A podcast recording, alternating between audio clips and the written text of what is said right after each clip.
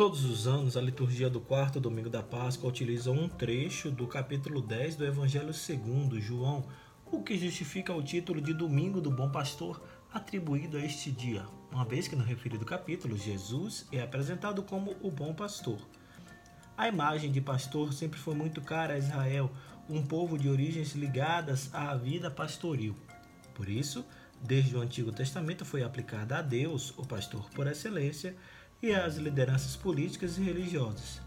Essa imagem está explicitamente presente na liturgia de hoje no Salmo, na segunda leitura e no Evangelho.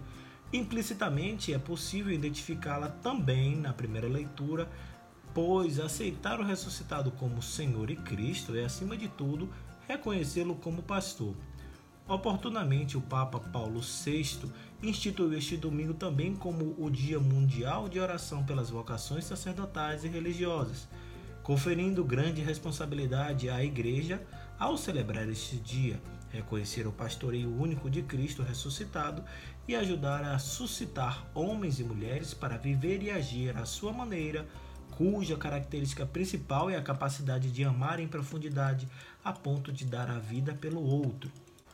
O santo do dia deste domingo 3 de maio faz uma reflexão sobre o evangelho da liturgia do quarto domingo da Páscoa, baseado nos roteiros homiléticos da revista Vida Pastoral, escrita pelo padre Francisco Freire Rodrigues e também de padre Paulo Basaglia.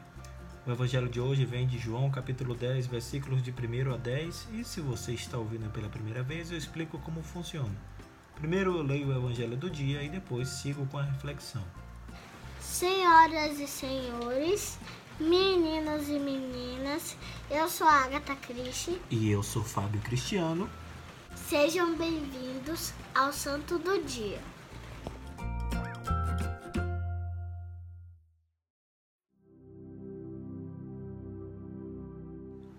Leitura do Evangelho de Nosso Senhor Jesus Cristo segundo São João. Naquele tempo disse Jesus: Em verdade, em verdade vos digo, quem não entra no redil das ovelhas pela porta, mas sobe por outro lugar, é ladrão e assaltante. Quem entra pela porta é o pastor das ovelhas. A esse o porteiro abre e as ovelhas escutam a sua voz. Ele chama as ovelhas pelo nome e as conduz para fora. E depois de fazer sair todas as que são suas, caminha à sua frente e as ovelhas o seguem porque conhecem a sua voz mas não seguem um estranho. Antes, fogem dele, porque não conhecem a voz dos estranhos. Jesus contou-lhes esta parábola, mas eles não entenderam o que ele queria dizer. Então Jesus continuou: Em verdade, em verdade vos digo, eu sou a porta das ovelhas. Todos aqueles que vieram antes de mim são ladrões e assaltantes, mas as ovelhas não os escutaram. Eu sou a porta. Quem entra por mim será salvo. Entrará e sairá e encontrará pastagem. O ladrão só vem para roubar, matar e destruir. Eu vim para que tenham vida e a tenham em abundância. Palavra da salvação.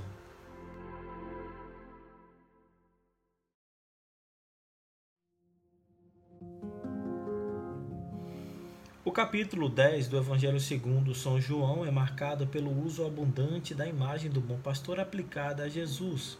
O evangelho deste dia corresponde aos dez primeiros versículos deste capítulo, no qual Jesus se apresenta também como a porta das ovelhas, reforçando a sua identidade de único mediador entre Deus e a humanidade.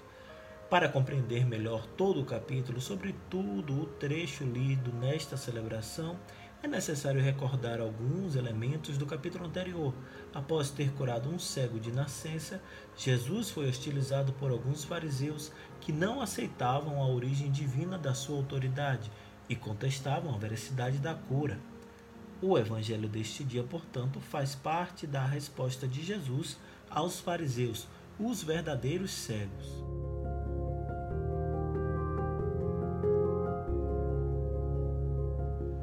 A solene fórmula de introdução em verdade, em verdade, do versículo 1, que em grego significa Amém, Amém, indica a importância do que será ensinado. significa que se trata de uma catequese vital para a comunidade cristã, como de fato essa é, pois diz respeito à própria identidade de Jesus enquanto único pastor, credenciado pelo Pai para cuidar do rebanho. Assim, em uma pequena parábola, construída segundo um paralelismo antitético, Jesus contrapõe o comportamento do pastor ao do ladrão e assaltante. Com essa comparação, ele acusa os dirigentes políticos e religiosos do seu tempo de agirem como ladrões, alertando a comunidade para não se deixar enganar. Só é autorizado a cuidar do rebanho quem entra pela porta, o pastor verdadeiro, que é ele mesmo, pois foi enviado pelo Pai.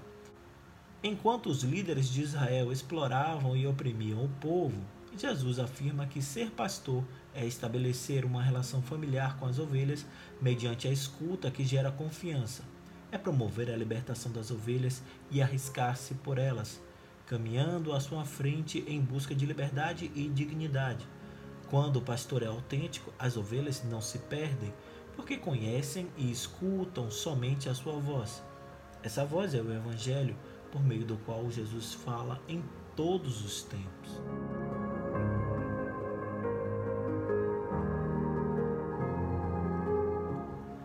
A não compreensão dos interlocutores de Jesus, os fariseus, só confirma a cegueira em que viviam. Diante disso, Jesus passa a falar de maneira mais direta, em primeira pessoa, ainda que simbolicamente, apresentando-se como a porta das ovelhas.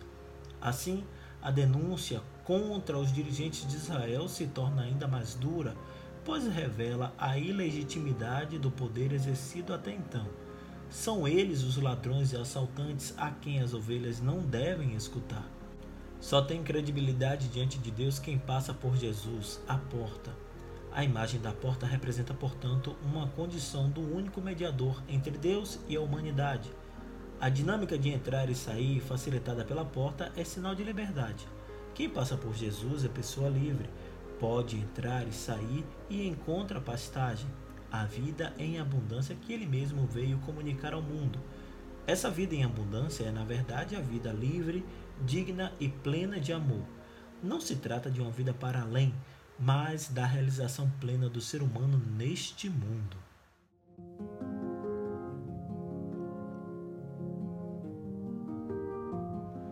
As três leituras apontam para Jesus como pastor autêntico e fonte de vida em abundância.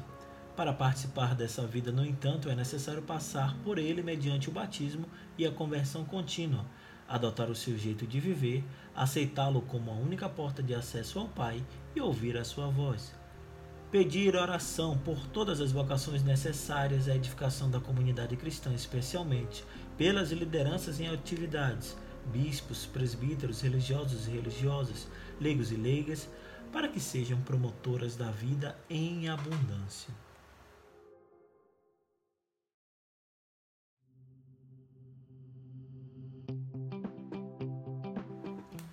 Nos três anos do ciclo litúrgico, o quarto domingo da Páscoa traz um trecho do capítulo 10 do Evangelho de São João, apresentando-nos Jesus, o bom pastor. Esse capítulo tem seu fundamento em Ezequiel capítulo 34, que fala da triste situação em que o povo se encontrava, abandonado pelas autoridades, os pastores da época. Neste ano A, o trecho proposto acentua o simbolismo da porta.